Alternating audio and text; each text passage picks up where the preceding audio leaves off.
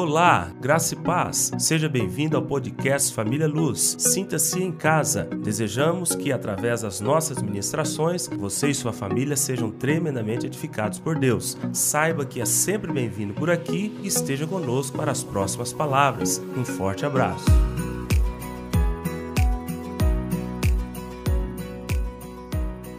Então eu quero caminhar com você nessa jornada.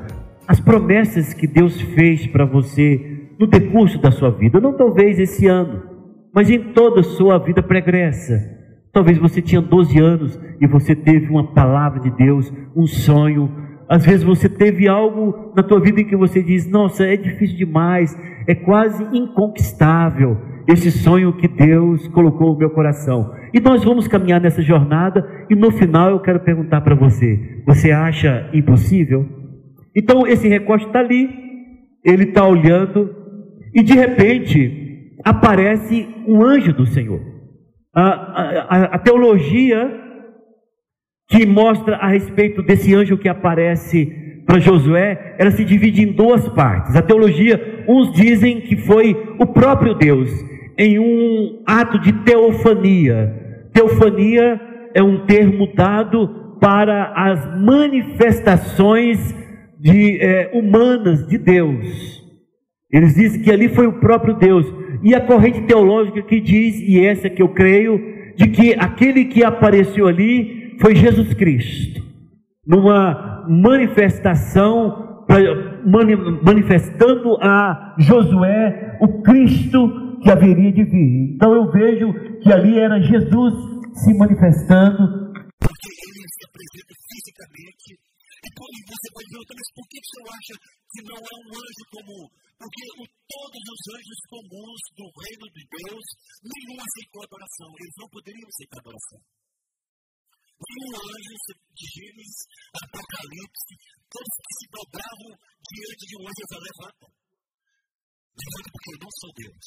Só que esse anjo, é por isso que acreditamos que seja o próprio Deus ou é, Cristo, que haveria de se manifestar no Novo Testamento, é, por quê? Porque ele aceita a oração e ainda diz: tire as sandálias dos seus pés, porque o lugar em que você está pisando é santo. O único que santifica um lugar para estar presente é Deus. O único que está em determinado lugar santifica aquele lugar é Deus. E, e ele fala e José fez uma pergunta para ele. Achei interessante essa pergunta. Ele diz: Senhor dos nossos ou deles? Esse não aqui significa que não é do, nem dos deles e nem do, dos adversários. Porque o Senhor não vem para substituir você na luta. É, é, algumas pessoas pensam, ah, Deus vai vir e substituir a minha luta. Não, Deus vai sempre estar do teu lado, como poderoso guerreiro, para vencer juntamente com você. E a, a resposta é essa: eu sou, é, pai, eu sou anjo de Deus, e eu vou estar lutando ao lado de vocês. Tanto é que vocês vão ver as estratégias que são dadas na conquista de Jericó, é o Senhor falando. É esse anjo falando como deveria acontecer, quais os passos que ele iria dar e quais as estratégias que ele deveria tomar na conquista de Jericó. Feito esse recorte e mostrando ali que o próprio Deus se manifestando para dar o cumprimento à própria palavra que ele havia dado a Abraão. A, promessa não foi dada a Moisés ou a Josué, a promessa foi dada a Abraão. É por isso que eu falo, isso remonta alguns séculos antes.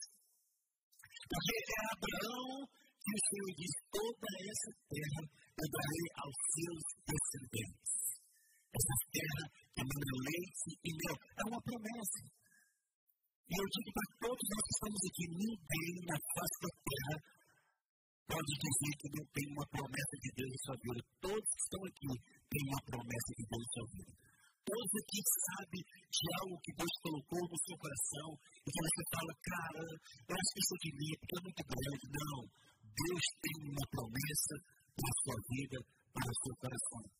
Agora, é importante compreender o seguinte: quem está tendo esse contato espetacular com Deus, quem está tendo esse contato tremendo com Deus, esse negócio não é o Josué que cai ali e o anjo que cai ali e as coisas acontecem, não. Tem um contexto, tem um pano de fundo, tem algo que precisa ser mostrado na, vida de Josué que serve muito bem para nossas vidas.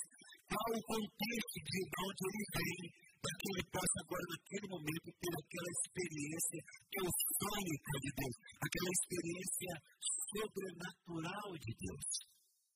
As conquistas que Deus quer dar a você, dos terrenos de conquistas externas, elas não começam ali, elas começam com os terrenos de conquistas internas que nós damos diante do Senhor. Eu quero ler o capítulo 5 e trazer algumas coisas importantes para que nós possamos refletir nessa primeira palavra sobre esse caminho da conquista. Então agora volta novamente, vamos ler muito Bíblia, tá bom? Vamos o capítulo 5. Vamos ler a partir do versículo 1. Sucedeu que, ouvindo todos os reis dos amorreus, que habitavam deste lado do Jordão, ao ocidente, e todos os reis dos cananeus, que estavam a todo mar, que o Senhor tinha secado as águas do Jordão diante dos filhos de Israel, até que passamos, desmaiou-se-lhes no coração, e não houve mais alento neles por causa dos filhos de Israel. Naquele tempo disse o Senhor a Josué: Faze facas de vermelha e passa de novo a circuncidar os filhos de Israel. Então Josué fez para si facas de pederneiras ou pedras, fica mais fácil, e circuncidou os filhos de Israel em Gibeate Ararote. Foi essa a razão por que Josué os circuncidou todo o povo que tinha saído do Egito, os homens, todos os homens de guerra, eram já mortos no deserto pelo caminho. Porque todo o povo que saíra estava circuncidado. Mas a nenhum deles que nasceram no deserto pelo caminho, depois de terem saído do Egito, haviam circuncidado. Porque 40 anos andavam os filhos de Israel pelo deserto, até se acabar toda a gente, os homens de guerra que saíram do Egito. Que não obedeceram a voz do Senhor, os quais o Senhor tinha jurado que eles não havia de deixar ver a terra que o Senhor, sob juramento, prometeu dar a seus pais, porque mana leite e mel. Porém, esse lugar pôs a seus filhos, a esse Josué circuncidou, porquanto estavam circuncisos porque os não circuncidaram no caminho. Tendo sido circuncidado toda a nação, ficaram no seu lugar no arraial até que sararam. Disse mais o Senhor Josué: Hoje removi de vós o opróbrio do Egito. Porque o nome daquele lugar se chamou Gilgal até o dia de hoje. Estando, pois, os filhos de Israel acampados em Gilgal, celebraram a Páscoa no dia 14 do mês, à tarde nas campinas de Jericó. Comeram do fruto da terra no dia seguinte à Páscoa. Pães asmos, cereais tostados comeram nesse mesmo dia. No dia imediato, depois que comeram do produto da terra, cessou o maná e não, não tiveram mais os filhos de Israel, pois naquele ano comeram das novidades da terra de Canaã, cheio de simbolismos. Então eu quero ter muito cuidado, porque eu sei que temos novinhos conosco, e que talvez não tenha tanta facilidade em compreender os simbolismos da Bíblia. E talvez até membros antigos, que quando você fala sobre símbolos, o que aponta, eh, não tem um entendimento tão claro a respeito das Escrituras. Mas toda conquista que você deseja na sua vida, ela tem que ter um contexto.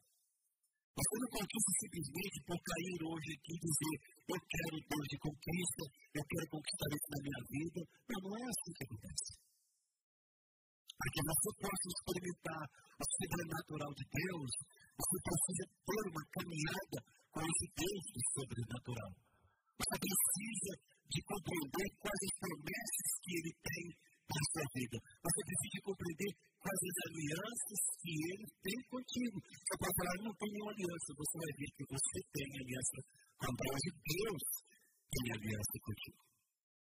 Então veja, olhando do ponto de vista natural, era algo que fugia à compreensão se nós estivéssemos lá pensar que uma estratégia de guerra seria circuncidar todos os homens de guerra. Tivemos essa experiência é, lá na frente com a, a filha de, de Jacó, lá atrás, é que quando os homens estão circuncidados, eles não têm força para guerrear. Mas aí tem ali agora os mais de 600 mil homens circuncidados, pronto para uh, serem vencidos se o inimigo soubesse que eles não teriam força nenhuma para lutar.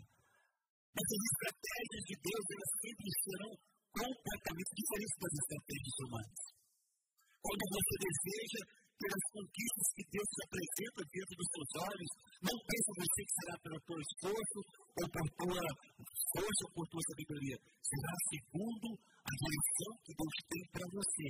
É claro que você vai ter um protagonismo muito grande nisso que Deus deseja te dar, mas você precisa de confiar em Deus. Agora, a decisão que Deus orienta a Josué fazer nesses homens, eles nos levam lá para Abraão. Porque você tem que compreender tudo bem, mas por que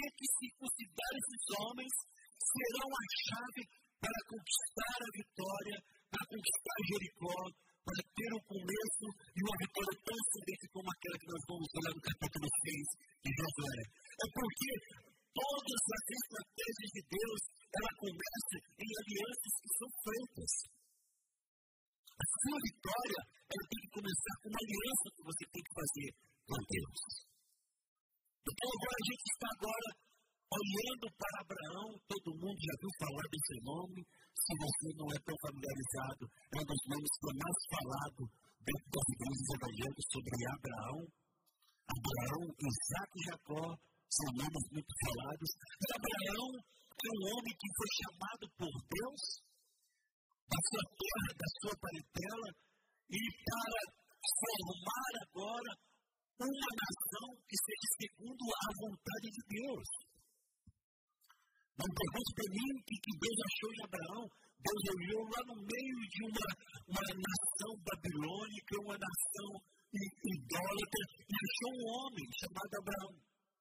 Ele puxa esse homem de lá e diz: Eu quero fazer de você uma grande nação. Eu quero fazer de você uma nação abençoada, mas eu também quero dizer para você que em ti serão benditas todas as famílias da terra. Nós estamos aqui nós espiritualmente somos filhos de Abraão. Porque Deus resolveu fazer aliança com o homem, e esse homem se submeteu a esse Deus, abriu mão dos seus deuses, dos seus ídolos, da sua família, da sua cultura, da sua parentela, das suas funções, e faz uma aliança com Deus. E nessa aliança que Deus faz com Abraão, ele diz: Olha, como é com você e a tua descendência, eu quero que a minha aliança tenha uma marca no seu órgão reprodutor. Como é uma aliança que eu faço contigo e com toda a tua descendência, eu quero que a minha aliança tenha uma marca no teu órgão reprodutor. Por isso que todo homem era circuncidado. Ah, o que mais se parece com a circuncisão é a, a, operação de hoje de nós. Acontece que naquela época não tinha sepsia, naquela época não tinha anestesia, naquela época não tinha analgésico, naquela época não tinha inflamatório, naquela época não tinha antibiótico, naquela época o jogo era bruto. Se fazia uma faca afiada como um bisturi, se fazia uma faca de pedra. Aquilo ali eu acho que não era cortado, era triturado, né? mas era a marca. E Abraão se submeteu a isso. Abraão traz, então, a marca de uma aliança com Deus, que é a circuncisão. Não tem como caminharmos um projeto de conquista se nós não entendemos o que significa aliança com Deus. Se você é um filho de Deus, se você é um homem ou uma mulher de Deus e deseja ter as conquistas segundo a palavra de Deus e tendo como seu aliado Deus, você tem que compreender que Deus só vai agir segundo aliança. E Deus então faz aliança com esse antepassado de Josué. Olha, Josué estava lá em Abraão, que depois se tornou, se torna Abraão, por causa da mudança do nome dele. Josué está lá em Abraão, mais de cinco séculos antes dele. E agora ele está aqui celebrando uma aliança que foi feita ao seu ancestral, para que ele possa ter uma grande conquista na sua vida e na vida do povo de Israel, segundo a promessa feita por Deus. Algumas pessoas pensam o seguinte: ah, Deus prometeu, ele vai dar. Não é assim, não, irmão. Deus prometeu e ele vai te ajudar a você a tomar posse. Porque uma coisa é Deus te prometeu e outra coisa é você tomar posse. Tem pessoas que o Senhor eu já usei o teu profeta para falar para ele, eu vou te dar uma grande oportunidade, um grande trabalho, ele cruza os braços e fica esperando. Não vai acontecer. Porque uma coisa é a promessa que Deus te dá, e outra coisa é você tomar posse daquilo que Deus te dá. Vai ter muito labor, vai requerer de você muito trabalho.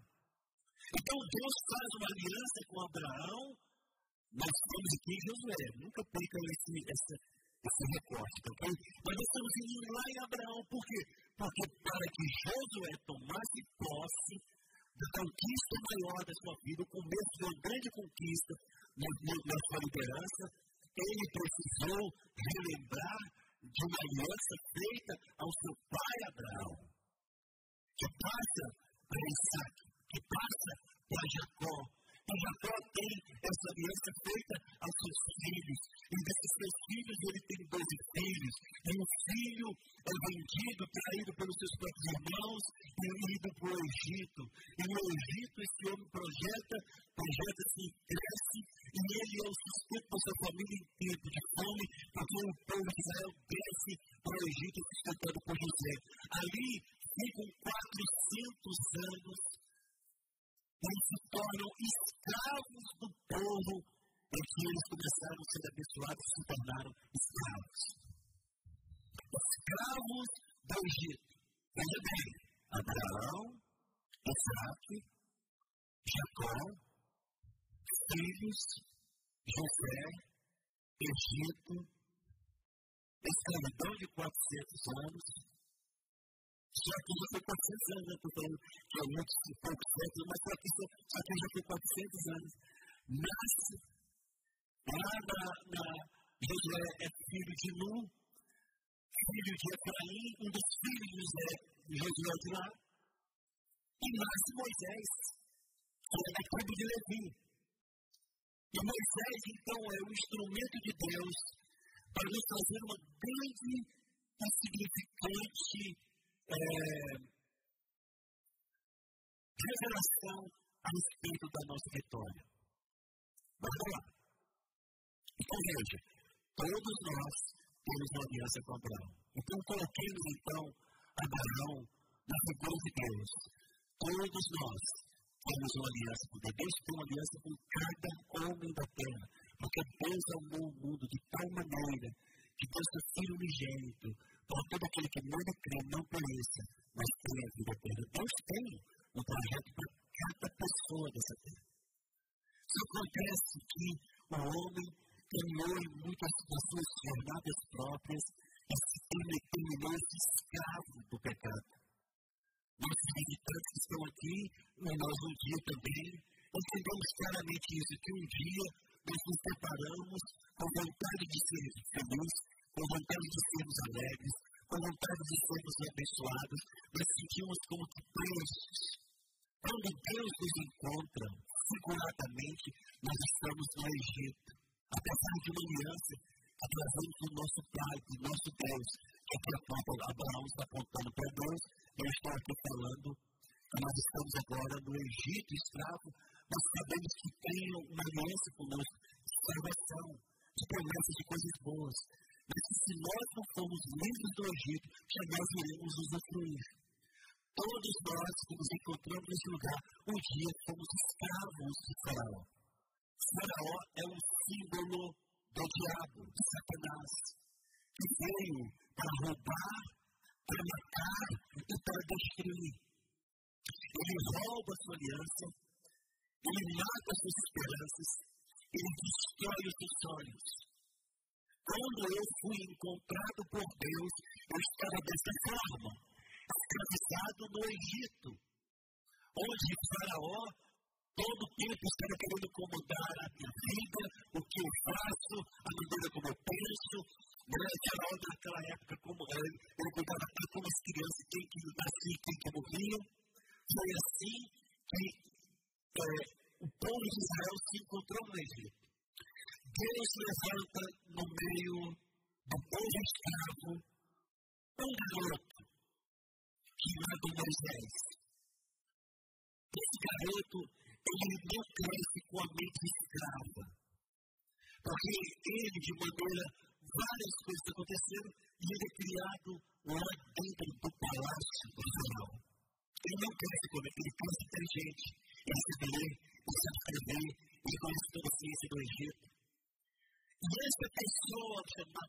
Moisés, que significa tirado das águas, porque foi isso que aconteceu com ele, ele se torna o libertador do povo de Israel.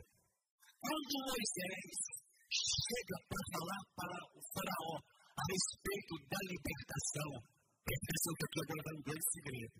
Olha o que Moisés fala para o faraó. Deixa eu ver, a gente tem aqui Êxodo capítulo 4. Se você quiser anotar ou ir lá com rapidez, eu não posso esperar. Êxodo capítulo 4, versículo 22 e 22 Quando Deus está conversando com Moisés, o que, que ele vai falar com o Faraó? Ele diz assim: Dirás do Faraó, assim diz o Senhor: Israel é o meu filho, meu primogênito. Diga-te, pois, deixa ir meu filho para que me sirva. Mas se recusares deixá-lo ir, eis que eu matarei teu filho, teu primogênito. É interessante, porque quando Moisés está falando para o faraó sobre o primogênito, ele está falando de uma nação. Você precisa compreender por que, que Moisés está chamando uma nação do primogênito de Deus, aonde nasce a autoridade de Deus para falar toda aquela nação que está escrava de Faraó é primogênito de Deus. E ali também estava decretado como terminaria aquelas pragas, seria da morte dos primogênitos de Faraó. Lá em Romanos, capítulo, capítulo 11, versículo 6, Paulo está dizendo: se for santa raiz, também os ramos serão. Paulo está usando termos do Velho Testamento. Ele que diz: se a raiz é santa, o princípio é santo, todo o restante é santo. Aí você pergunta: aonde Deus tem? Porque Deus não age. Uma coisa importante aqui. Deus só age na legalidade, Deus só age na legitimidade. Deus não quebra suas leis, seus estatutos, nem seus preceitos, regras. Deus só age dessa forma. Então, como que Deus pode chamar, dar autoridade para Moisés falar para Faraó que toda aquela nação, irmãos, sabe quantas pessoas saíram do Egito? De homens de guerra que saíram do Egito foram 600 mil homens de guerra. 600 mil. Vamos colocar aqui para cada homem de guerra, uma esposa e três filhos. Então, família de cinco. Ok? Sendo generoso. Mas nós sabemos que o judeu tinha 12, 15, 17. Né? Jacó 13. 12 filhos. E mais amar. Então, se muito filho, não vou colocar aqui uma família de si.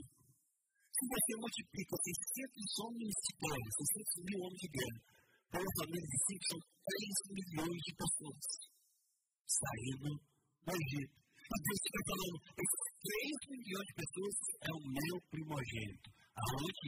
Que da base para Deus falar e pedir para Moisés falar para, para o faraó que este é o meu primogênito. Vá lá de Abraão. Deus fala para Abraão o seguinte: em ti serão benditas todas as famílias da terra. Eu tenho que contar essa história, porque se eu for ler, vai ser muito difícil. Você tem que contar para comigo que está lá. Abraão fala, Senhor, como que eu vou ter filho se eu, eu, eu sou estéreo, minhas coisas estéreo, ninguém tem filho aqui, que vai ser, o meu herdeiro vai ser o Damasceno Eliezer. Eu não tenho filho, não, não vai ser assim não. Você vai ter filho. E aí ele tem filho, Deus foi ligado, não quer falar dos filhos, ele tem Isaac. Quando ele tem Isaac, chega um momento em que Deus vai provar ele, Paulo Sérgio. Diz, Paulo, sabe teu filho, teu único filho que você ama mais, que saiu de dentro de você, eu quero que você me dê. A palavra diz que Abraão não titubeou. Abraão falou, o Senhor pediu filho, e eu darei o filho. Prepara Isaac, prepara tudo que é para ele sacrificar Isaac ao Senhor. Isso que uma prova a respeito de que se o coração de Abraão estava em Isaac ou em Deus. A palavra diz que quando ele levanta o cutelo para sacrificar o seu filho a Deus, o Senhor fala: Para, não faça nada ao menino, porque agora eu sei que você é fiel. Agora eu sei que você me deu o seu primogênito. E Abraão olha do lado, vê um cordeiro e sacrifica o cordeiro no lugar de Isaac. Ali, Deus toma o filho de Abraão como seu primogênito. Em Abraão, a coisa distante. Mas Deus não tem essa questão de tempo com ele. Quando ele chega para Moisés e fala para Moisés: fala para o Faraó para deixar o meu primogênito ir, isso está selado lá em Abraão. Quando Abraão entregou Isaac figuradamente, a Deus disse: aqui está consagrado o primogênito ao Senhor. Então, quando você é abençoado na sua casa, ou você é filho de crente, você foi gente da muitas coisas que funcionam também para mim, pode ter certeza que uma ensina sua, ou, ou alguém da sua família, tem um grande, é, tem uma um grande responsabilidade da bênção que você está recebendo. Falei assim, tudo está para mim, por quê? Porque alguém da família pagou por isso, alguém da família deixou o legado. E nós que estamos aqui temos a grande responsabilidade. Qual o legado que vamos deixar o Edson? Né? O Edson vai ter pelo menos dois, né, Edson? Eu vou falar assim, porque eu falo quatro, o Edson chega arrepia, não. Dois. Qual o legado que o Edson vai deixar para os seus? Eles vão falar, pai, tudo funciona para mim. Mas eles não sabem que o pai ou a mãe fizeram uma aliança e têm uma aliança com Deus. É por isso que tudo que os filhos fazem prospera. Eu olho aqui para todo mundo, aqui eu vejo filho de todo mundo que foi comigo, Deus está tendo, os filhos todos prósperos. Não estou falando que é rico, está ganhando juntando dinheiro de rodo, mas são todos prósperos. Sabe por quê? Porque os pais que dedicaram a sua vida a servir a Deus. Agora está ali agora, Moisés tirando um povo do Egito e o Senhor dizendo: esse povo todinho para mim é como uma só pessoa, é o meu primogênito. E Deus então tira o povo do Egito. Escute você que está aqui hoje e está nos visitando. Deus quer te tirar do Egito.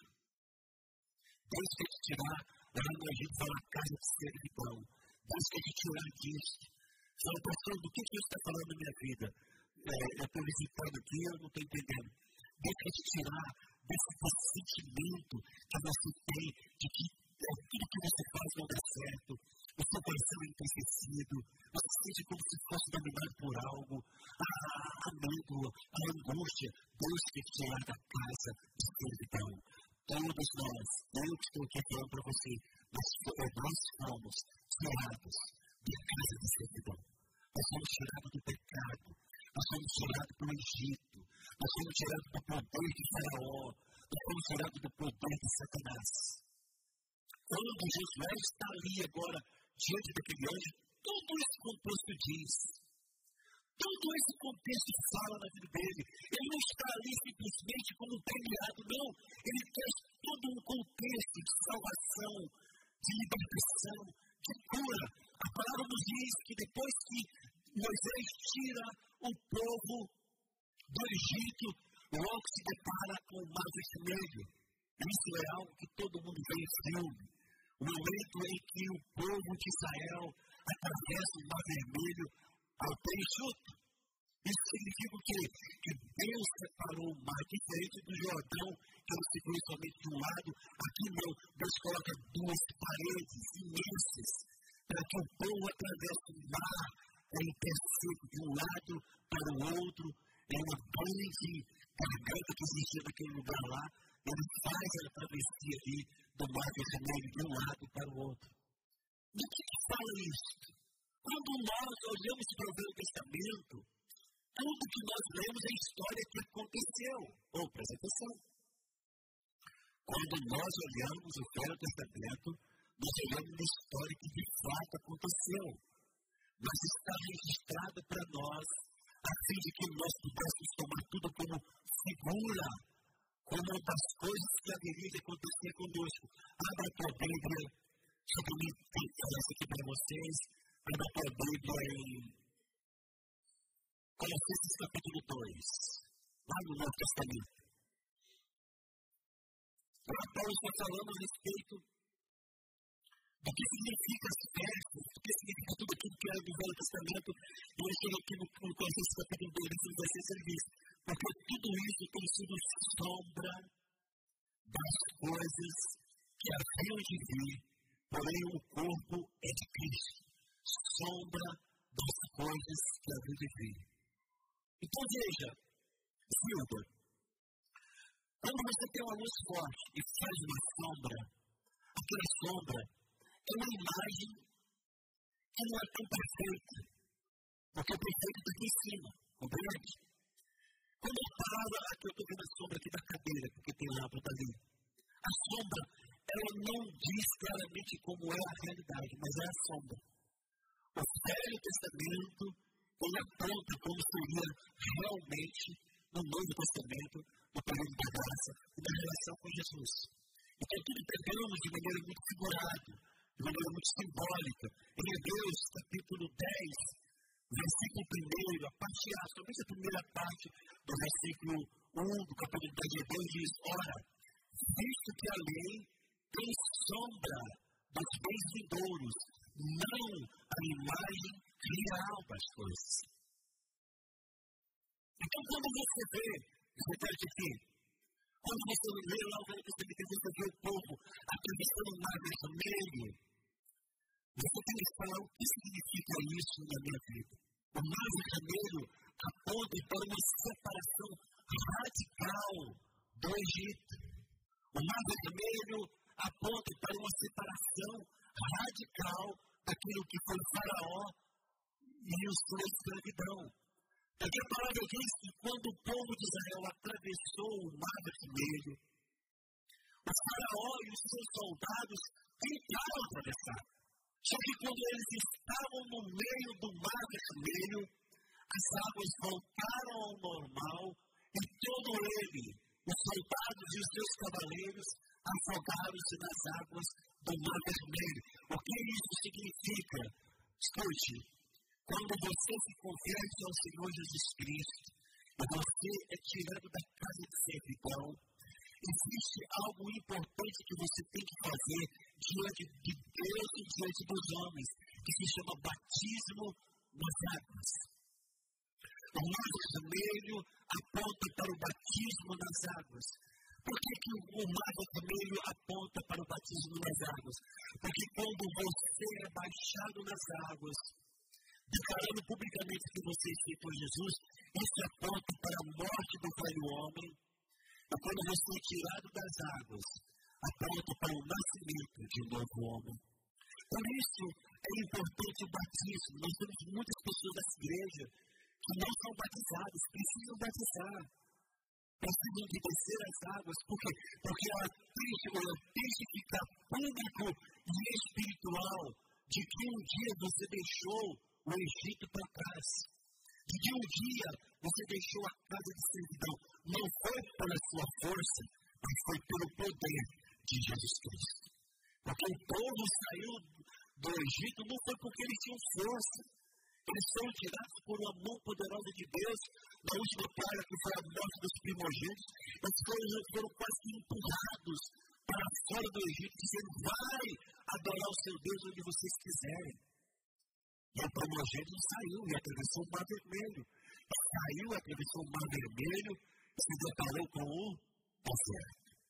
Escute, nós precisamos de compreender que se nós queremos ter conquistas e terrenos conquistados de maneira exterior, nós precisamos ser conquistados de maneira interior por Deus. Isso significa que nós precisamos de ter aliança com esse Deus, e a aliança que nós precisamos ter, ela começa com a saída do Egito, para nós, cristãos, a saída do Egito e a travessia do Mar Vermelho. Você precisa compreender que você não pode ter amizade com o Egito. Você não pode ter relação com o Egito. Ah, o corte que Deus fez entre o povo de Israel e Faraó e os seus cavaleiros lá no Egito foi radical. Eles não tiveram oportunidade de alcançar o povo de Israel. E Deus tirou eles, mostrando que a separação clara, pública, foi a travessia do Mar Vermelho. Porque para todos nós estamos aqui, se você deseja testemunhar a respeito do que aconteceu na sua vida, você precisa ter desejo de descer as águas. Você precisa ter desejo de declarar publicamente que você foi tirado da casa de servidão. Você precisa declarar para todos que você não tem mais nada do Egito na sua vida. E que Deus não te tirou, o Senhor te libertou dessa escravidão. Pastor, nós estamos falando de Josué, o Senhor está falando do Egito, tudo. Por quê? Porque para chegarmos aqui, você tem que compreender que toda uma história foi traçada até chegar aqui. Então veja, começa em Abraão, que prefigura a presença de Deus, a presença do Pai, e Deus forma o mundo, e que dá seu filho unigênito, para que daquele que nele crê não apareça, mas tenha a vida eterna. Segundo, pelo fato do homem se esquecer de Deus, pelo fato do homem se envolver em muitas coisas, ele é levado à escravidão no Egito. Mas Deus, pela sua eterna misericórdia, ele manda um resgatador. Moisés, nesse momento em que tira o povo do Egito, ele prefigura a Jesus Cristo. Porque é ele que é o instrumento de Deus para tirar todo aquele povo do Egito. Quando o Senhor te quer, quando o Senhor deseja você, ele não precisa do seu esforço, ele só precisa que você deseje ser livre, porque ele vai mandar o Salvador para a sua vida. Moisés então conduz aquele povo do Egito para um lugar distante do pecado, um lugar distante da escravidão.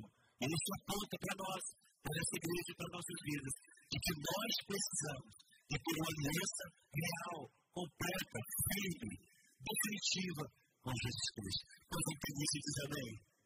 Ele está no meio de Josué, mas ele passou por isso.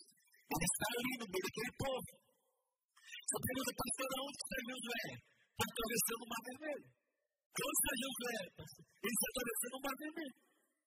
Criança de colo. O que tem nascido até mesmo no deserto. Ele está no meio daquele povo. Josué está agora olhando uh, todo o contexto que acontece ali no deserto. Escute. Povo vai para o deserto. E tem uma passagem bíblica que eu preciso ler para vocês no deserto.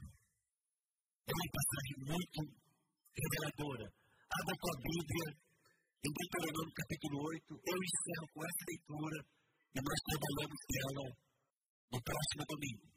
Deuteronômio capítulo 8. Mas no versículo 2 recordar-te-ás de todo o caminho pelo qual o Senhor teu Deus te guiou no deserto estes 40 anos. Para que serviu esse deserto, pastor? O que, que nos ensina hoje? Mas aí, depois da Bíblia, para te humilhar, para te provar, para saber o que estava no teu coração, se guardarias ou não os seus mandamentos. Ele te humilhou, e te deixou ter fome, e te sustentou para o maná que tu não conhecias, nem teus pais o conheciam, para te dar a entender que não só de pão viverá o homem, de tudo que procede da boca do Senhor viverá o homem. Nunca envelheceu a tua veste sobre ti, nem se inchou o teu pé nesses 40 anos. Sabe, pois, no teu coração, que como homem disciplina a seu filho, assim te disciplina o Senhor teu Deus. Guarda os mandamentos do Senhor teu Deus, andares nos teus caminhos e o temeres. Porque o Senhor teu Deus te faz entrar numa terra boa, uma boa terra, terra de ribeiros, de águas, de fontes, de mananciais profundos, que sai dos vales e das montanhas, terra de trigo e cevada, de vites, figueiras e romeiras, terra de oliveiras, de azeite e mel, terra em que comerás o pão sem escassez, e nada te faltará dela, terra cujas pedras são ferro, de cujos montes cavarás o cobre, comerás e te fartarás, e louvarás o Senhor teu Deus pela boa terra que te deu. Guarda-te, não te esqueça do Senhor teu Deus, não cumprir os seus mandamentos ou os seus juízos, os seus estatutos, que hoje te ordeno, para não suceder que depois de teres comido e estiveres farto, depois de haveres edificado boas casas e morado nelas, depois de se multiplicar os teus gados e os teus rebanhos, e se aumentar a sua prata e o teu ouro, e ser abundante tudo quanto tens, se eleve o teu coração. E te esqueça do Senhor teu Deus, que te tirou da terra do Egito, da casa de servidão, e te conduziu por aquele grande e terrível deserto de serpentes abrasadoras, de escorpiões e de secura, porque não havia água, e te fez sair água da pedreira, que no deserto sustentou o maná que teus pais não conheciam, para te humilhar e para te provar, e no final te fazer bem. Não diga, pois, no teu coração, a minha força o poder do meu braço me adquiriu essas riquezas. Antes, te lembrarás do Senhor teu Deus, porque é Ele que te dá força para adquirir as riquezas, para confirmar essa aliança que, sob juramento, prometeu a teus pais, como hoje se vê. Ler? Eu espero que não seja confuso para vocês. Porque depois que você se converte, você dá um parido que nós vamos falar no domingo que vem. Depois que você é tirado da casa de servidão, da casa de faraó, que te escravizava, que fazia, roubava tudo que era teu, que você não era dono de você, e Deus, com mão poderosa, a partir de Jesus Cristo, te tira da escravidão dele, ele te coloca no deserto. Você fala, poxa, mas parece que eu saí do fogo e entrei no espelho. E é isso mesmo que acontece. Fala, mas por que, que eu estou aqui agora? Porque uma coisa é você ser salvo do diabo. E a outra coisa é você ser salvo de você mesmo. Presta atenção? Uma coisa é você ser salvo do diabo. E a outra coisa é você ser salvo de você mesmo. Nós fazemos do, do, do, Egito, do mundo, nós fazemos muitos problemas, nós fazemos amarguras, tristezas, rancores, trazemos vingança, trazemos ódio, trazemos é, inveja, trazemos cobiça, nós trazemos uma quantidade imensa de coisas que o Egito deixou em nós. Nós fomos tirados do Egito, mas o Egito não foi tirado de nós. Preste atenção nisso. Muitas pessoas são tiradas do mundo. Deus tira poderosamente do mundo, mas o mundo não é tirado de dentro deles. Por isso que quando o Senhor tira o povo de Israel do Egito, porque Deus que tira eles da casa de servidão, você vai lá ver em Josué, Josué falando o seguinte, Deus falou para Josué, eu tiro de dentro de vós o opróbrio básico. Uma coisa é ser tirado da casa que serve pão. Outra coisa é tirar a servidão de dentro de nós. Uma coisa é ser tirado do mundo. E outra coisa é tirar o mundo de nós. Uma coisa é ser tirado da servidão, como Deus diz a palavra. E outra coisa é o Senhor tirar o opróbrio de dentro de nós. É para que Ele tire o opróbrio, a vergonha do Egito de dentro de nós, mas é colocado diante dos nossos olhos o deserto. Vamos caminhar por Ele. E vamos enfrentar. No final dele, o Senhor diz para eles: o propósito deles ter passado no deserto foi para que você vá por lá, conhecesse o seu próprio coração. Foi para que você, Paulo, soubesse o que está perto de você e que você imaginar o que isso não faz mal nenhum, mas o Deus te mostra o quanto isso te faz mal.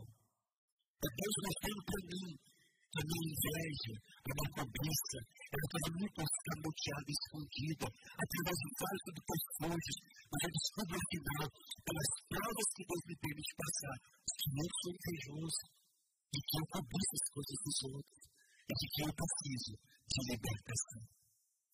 Então veja que para que eu esteja agora diante do anjo do Senhor, e ele se tornará o meu aliado na minha conquista, eu preciso de ter sido conquistado interiormente. É importante você compreender que o anjo do Senhor diz: Eu vou lutar do teu lado, eu estarei do teu lado, Edmar, como um poderoso guerreiro. Você não vai estar sozinho. Você vai lutar, mas eu vou estar do teu lado. Só que isso só acontece. Quando eu tenho Deus meu aliado, como meu aliado, só acontece quando eu fui conquistado interiormente por Ele. Eles, estamos aqui dentro desse, desse recorte da vida de Josué, e estamos trazendo para vocês todo o contexto que me dá autoridade agora de olhar para esse ano e dizer: agora eu que vou ter a conquista merecida. Mas por quê? Porque eu trago em minha vida as marcas daquilo que aconteceu desde o pai Abraão até a minha chegada neste lugar. E é isso que eu estou querendo fazer com vocês. Nós fazemos a jornada da nossa conquista. Quantos querem isso também? Então paramos no deserto. Falar um pouquinho só sobre o deserto, porque nós já falamos muito sobre o deserto. E nós iremos caminhar para alguns outros caminhos importantes que o povo de Israel passou.